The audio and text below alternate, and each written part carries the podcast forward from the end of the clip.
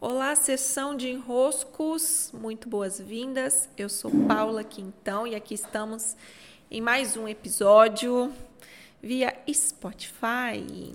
É uma alegria recebê-los. Hoje nós finalizamos um, um, processo aqui do Conexão Perotá e um processo longo de inverno, muito especial, pessoas, um grupo muito especial tecendo juntas ao longo de ao longo desses meses invernais e recolhemos muitas sementes, muitas chaves valiosas. E hoje eu quero compartilhar uma, uma chave que não é a central do Conexão, não foi a central da nossa conversa de hoje, mas que está bem viva em mim sobre o controle, sobre a nossa necessidade de controlar. O que é o controle, não é mesmo?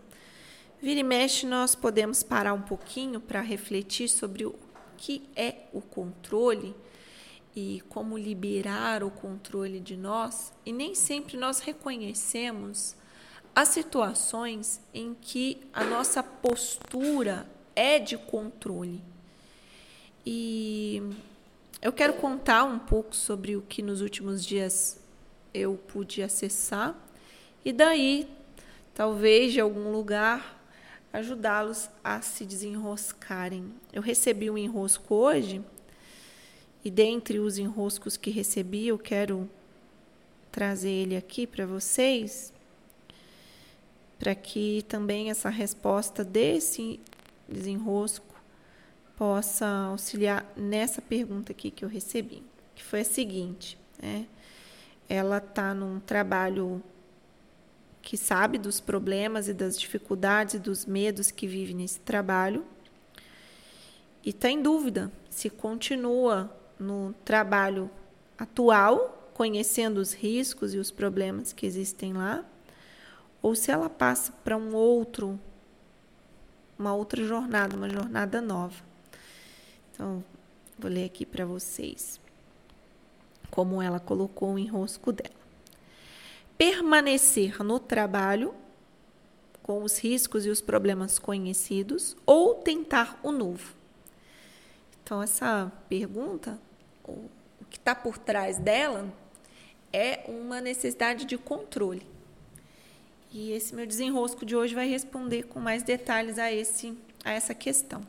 Primeira coisa, em qualquer lugar que nós vamos, existe risco. Em qualquer lugar que nós vamos, pode acontecer problemas. Né? A vida é essa grande surpresa.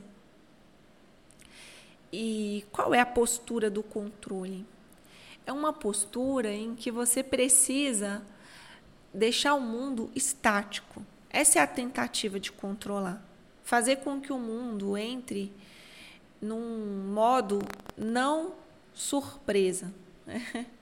Você não pode ser surpreendido. O controle visa pensar em todas as alternativas possíveis e impossíveis para conter o inesperado. Então tem uma cartinha do tarot do Osho que eu quando sempre que ela sai eu fico bem, reflito bem sobre ela, que é a carta do controle é uma pessoa assim bem rígida, né, com tudo bem é, sério, assim, endurecido ao redor dela, né? E assim é o controle, nós precisamos endurecer a realidade, impedir que a realidade flua para que nós não sejamos surpreendidos por ela. E aí eu vou contar o que aconteceu semana passada, que eu tirei inclusive essa carta. Eu, eu viajei para Manaus. Manaus sempre é um, como eu contei aqui para vocês no podcast anterior, Manaus traz esse lugar do inesperado. Lá eu aprendi muito sobre o fluir, sobre o espontâneo e, consequentemente, sobre esse lugar que controla menos. Eu estava por lá, então, passando uns dias é, matando a saudade de, de tudo e me tratando ao mesmo tempo, tratando algumas questões internas final de inverno e tudo mais. E aí eu tirei no primeiro dia de um ritual que eu fiz, eu tirei essa carta do controle. E passei meu dia a refletir, lógico, né, sobre os elementos que no meu dia a dia eu posso controlar menos, Mas sabe, eu não tinha dado total dimensão ainda para o que aquela carta queria me mostrar. E aí aconteceu o seguinte: eu fui para um, uma pousada próximo a uma cachoeira que eu queria ir. Então peguei um carro, dirigi umas duas horas até essa cidade, que é Presidente Figueiredo. Cheguei lá e a, a corredeira de que fica no centro da cidade, que era a principal que eu queria ir, estava fechada por causa da pandemia. Aquilo não me abalou. Mudar plano não me abala. Então, assim, é como se perspectiva do controle não ficasse muito evidente para mim. Então, aquilo eu falei, ah, tá fechado, então vou ver aqui o que, que eu faço. Fui para a pousada que eu tinha reservado e lá eu vi que a cachoeira estava aberta, estava funcionando. Falei, beleza, vou dormir aqui. Amanhã e hoje eu vou um pouco na cachoeira, fico por lá um pouco. Segui meu dia normalmente. Nem refleti mais sobre o controle, né? Para mim já tinha sido assim o já tinha já lidado com o meu controle, sendo flexível com os novos planos que acabei fazendo. Ótimo.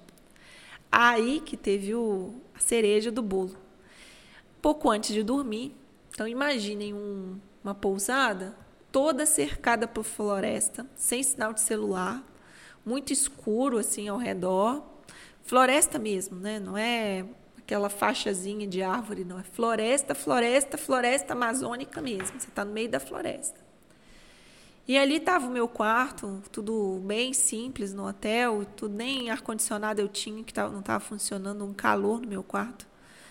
Aí Estou ali lendo, lendo meu livro do Mulheres Corre com os Lobos, que eu já tinha né, me organizado de terminar de ler no final do inverno, aquela coisa.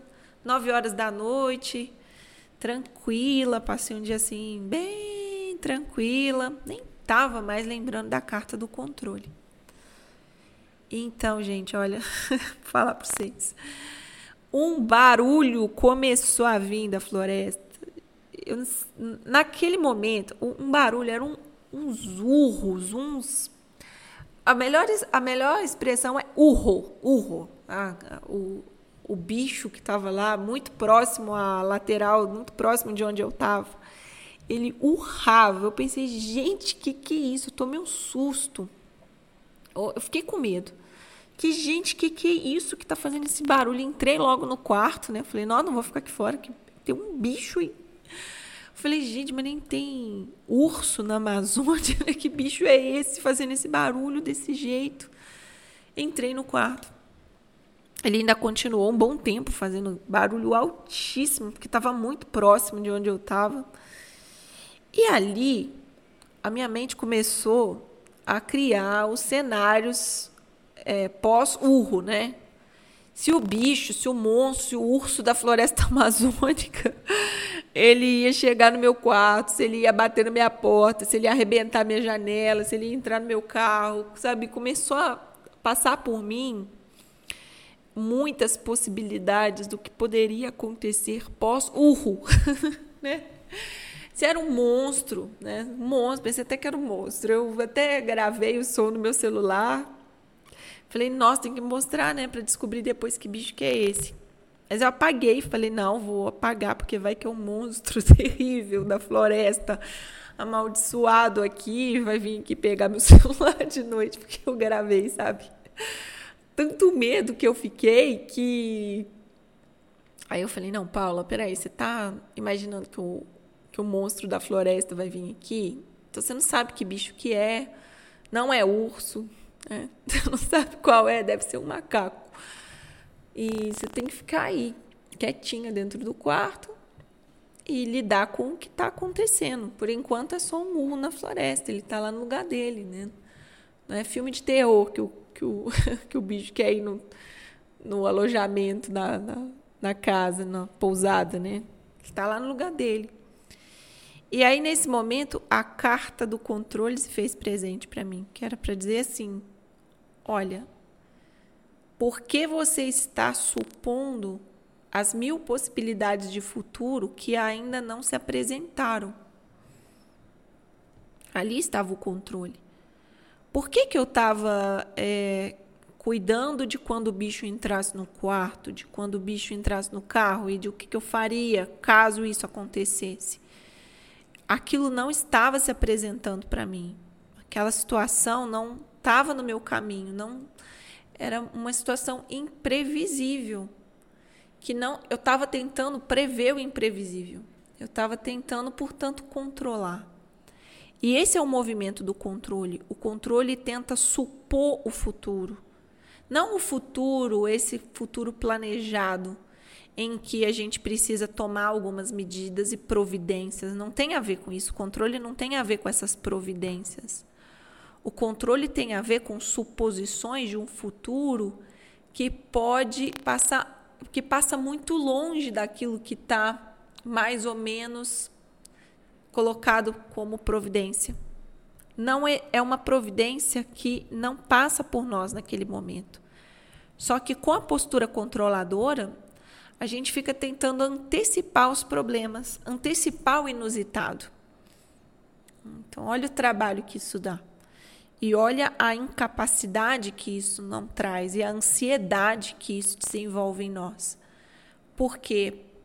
Porque você está lidando com variáveis que provavelmente você não vai conseguir listar como um todo nunca. Então você fica ali num loop infinito de criação de realidade que não cria algo positivo, não cria algo que te leva para mudanças, para outros estados e outras situações, mas não, você fica tentando se prevenir da vida. O controle é uma tentativa de se prevenir da vida.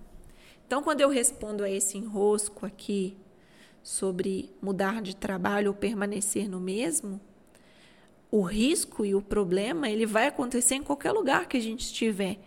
Não dá para a gente escolher por um caminho ou por outro para tentar evitar um risco, para tentar evitar um problema, para tentar evitar algo que nos cause é, o, o, um contato com o inesperado.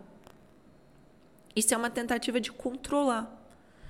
Qual é a postura que nos tira, portanto, do controle? É uma postura da aventura. De compreender que a vida é essa aventura, essa jornada que vai nos surpreender. E que nos surpreender, que coisa, não é? Parece ruim, mas é o que nos lembra a todos os momentos que nós estamos vivos. A noite passou, eu ali cuidei de fazer minhas orações, fiz uns rituais, me reconectei com a minha mãe, com meu pai, igual criança pequena quando sente medo, e dormi muito bem, dormi à noite muito bem, deixando o monstro da floresta, né, lá na floresta, que no dia seguinte eu descobri que é o macaco até ele é até grande assim. Se chama guariba. Depois vocês pesquisem para vocês verem o barulhão que esse macaco não faz. O som é horrível. Mas quando você vê que é um macaco, é uma coisa. Quando você está sozinho no escuro, de noite, nem tem portaria muito perto para você pedir ajuda, sua casinha é isolada. Nossa, medo, medo aumenta. Aquele som no escuro foi para mim terrorizante. Mas podem olhar aí, vocês vão ver que é horrível o som do Guariba. E é isso. A postura da aventura faz ficar divertido o, o monstro da floresta, né? e a postura do medo cria essa confusão e a vontade de ir embora o quanto antes daquele lugar e deixar de viver de novo situações que na verdade tornam a nossa vida mais emocionante. É isso. Cuidem-se. Esse foi a nossa sessão de enroscos de hoje. Falei bastante.